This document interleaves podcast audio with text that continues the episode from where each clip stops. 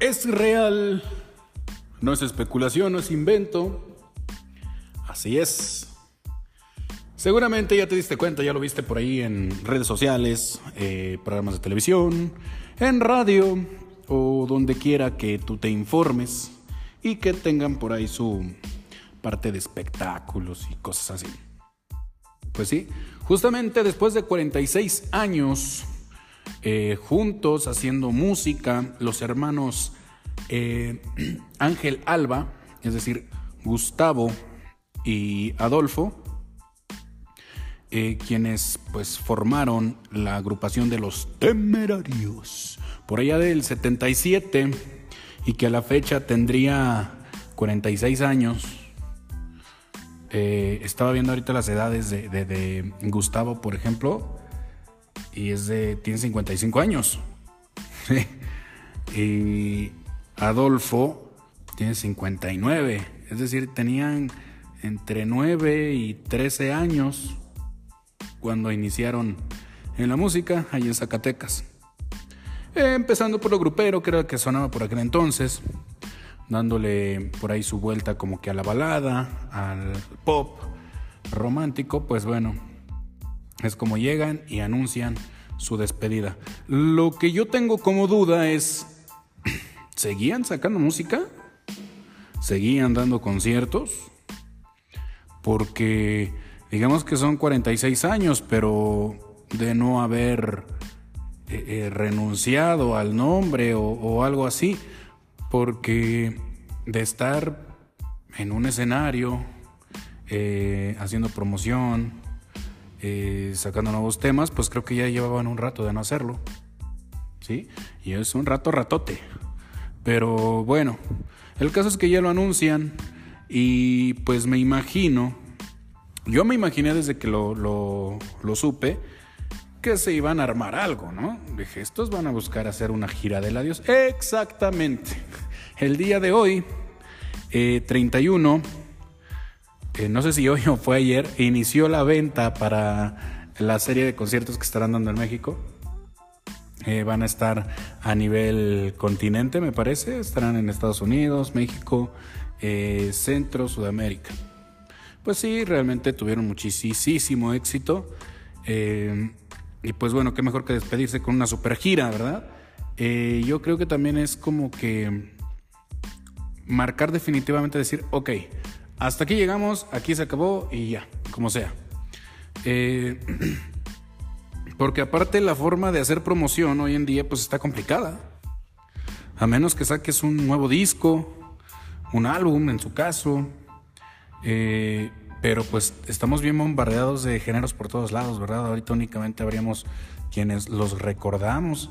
Porque en mi caso tengo 37 años y yo los recuerdo eh, pues desde siempre. Mis primeros recuerdos son en una ranchería en Guanajuato y mi mamá por ahí escuchando el radio o sus cassettes de los temerarios y, yo ya los escuchaba, ¿verdad? Ya tenían, eh, ya tenían sus éxitos. Mi mamá era una niña cuando iniciaron entonces, pero digamos, 46 años se me hace mucho, mucho tiempo.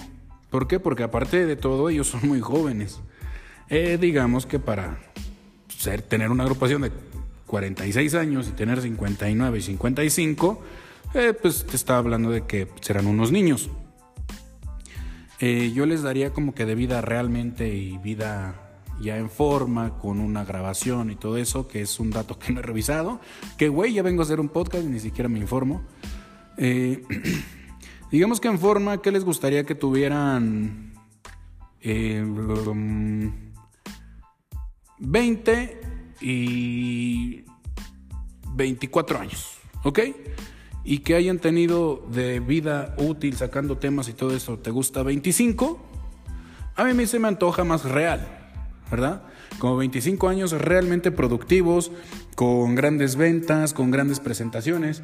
Y pues bueno, cuando yo tenía 13 años, fui a, no, no le puedo llamar concierto porque para mí un concierto es en una sala, en un, auditorio, en donde eh, eh, tú estás en tu butaca. Para mí eso es un concierto, un concierto con algo muy controlado, ¿no? A lo que yo fui fue un baile masivo. Sí, en aquel entonces los fuertes era Ángeles Azules antes de su regreso y boom de la mano de Ocesa. Eh, Ángeles Azules, esto Cañaveral. Mm, no recuerdo si banda machos o algo así. El caso es que estuvieron este, los temerarios y yo fui a un baile de esos. Y la verdad es que se puso muy bueno, pero pues yo tengo un problema que no tolero eh, las aglomeraciones, muchísima gente y pues bueno, casi me daba ahí un infarto y tenía yo 13 años. Eh, entonces ahorita pues ya se retiran, ya se van, mucha gente por meme sale a decir que, wow, que los temerarios, pero hay quienes sí tenemos recuerdos, hay quienes sí tenemos una vivencia con una canción de esas en la secundaria dedicando canciones de los temerarios, imagínate. Entonces, pues para la gente que le gusta, que los ama, que los idolatra, pues sí es, es fuerte, ¿verdad? El, el golpe diría, pero pues digo, como tal, se despiden haciendo conciertos, habrá quien tenga la oportunidad de ir a verlos. En la actualidad los boletos ya no son nada baratos. Ya no estamos en aquellos tiempos donde tú te ibas a un baile. Ahorita todavía hay bailes a donde puedes acudir a ver a, no sé, a Banda del Recodo, a Banda Cuisillos. Y todavía encuentras bailes de, con boletos de 300 pesos, 500 pesos.